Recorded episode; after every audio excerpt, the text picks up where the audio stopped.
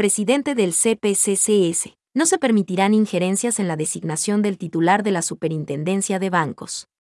La única autoridad competente para designar a la primera autoridad de la Superintendencia de Bancos es el Consejo de Participación Ciudadana y Control Social, CPCCS, y no existe resolución de designación válida, por lo que el señor Raúl Agustín González Carrión no ha sido designado como superintendente, indicó el presidente ABG.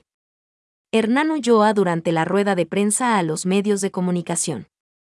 Si se ha posesionado a una autoridad con base en una resolución anulada, en un silogismo o análisis jurídico de las circunstancias, se obtiene que la Asamblea Nacional ha designado a esta autoridad, y no al Consejo de Participación Ciudadana. Por ello, mientras yo sea el presidente, dijo Hernán Ulloa, no puedo permitir que exista ningún tipo de injerencias por parte de otra función del Estado.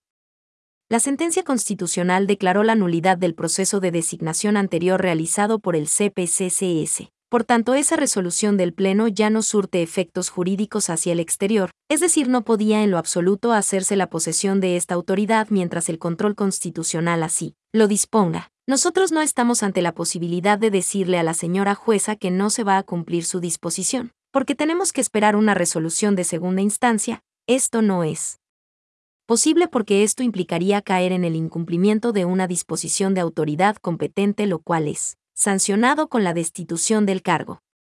El ABG.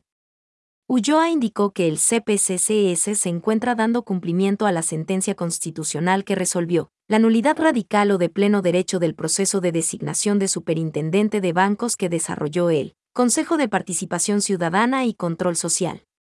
Por ello, una vez recibida la nueva terna por parte del Ejecutivo, se dispuso a la Comisión Técnica la elaboración del informe de recomendación, en cumplimiento con el artículo 13 del reglamento para la designación de la primera autoridad de la Superintendencia de Bancos, que califica la admisibilidad de los ciudadanos que conforman la terna.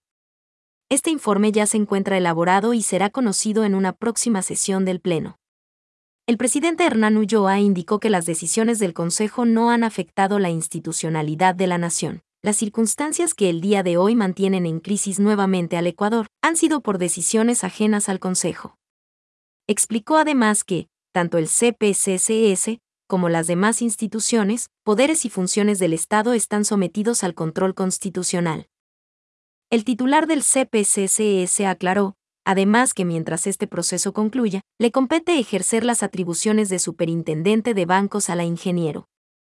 Guadalupe Cabezas, en calidad de autoridad subrogante, de conformidad con lo previsto en el Estatuto Orgánico de Gestión Organizacional por Procesos de la Superintendencia de Bancos y Seguros el cumplimiento de las obligaciones y mandatos constitucionales y legales por parte de todas las instituciones, con independencia y responsabilidad con la ciudadanía, es la única manera de que se garantice la institucionalidad y el Estado de Derecho, finalizó el presidente del CPCCS.